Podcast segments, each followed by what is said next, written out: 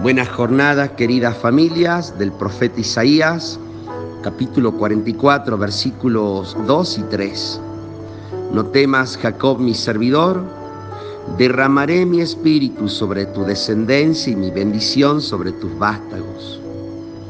No tengas miedo, el Señor quiere bendecirte, no tengas miedo, el Señor quiere regalarte su Espíritu Santo.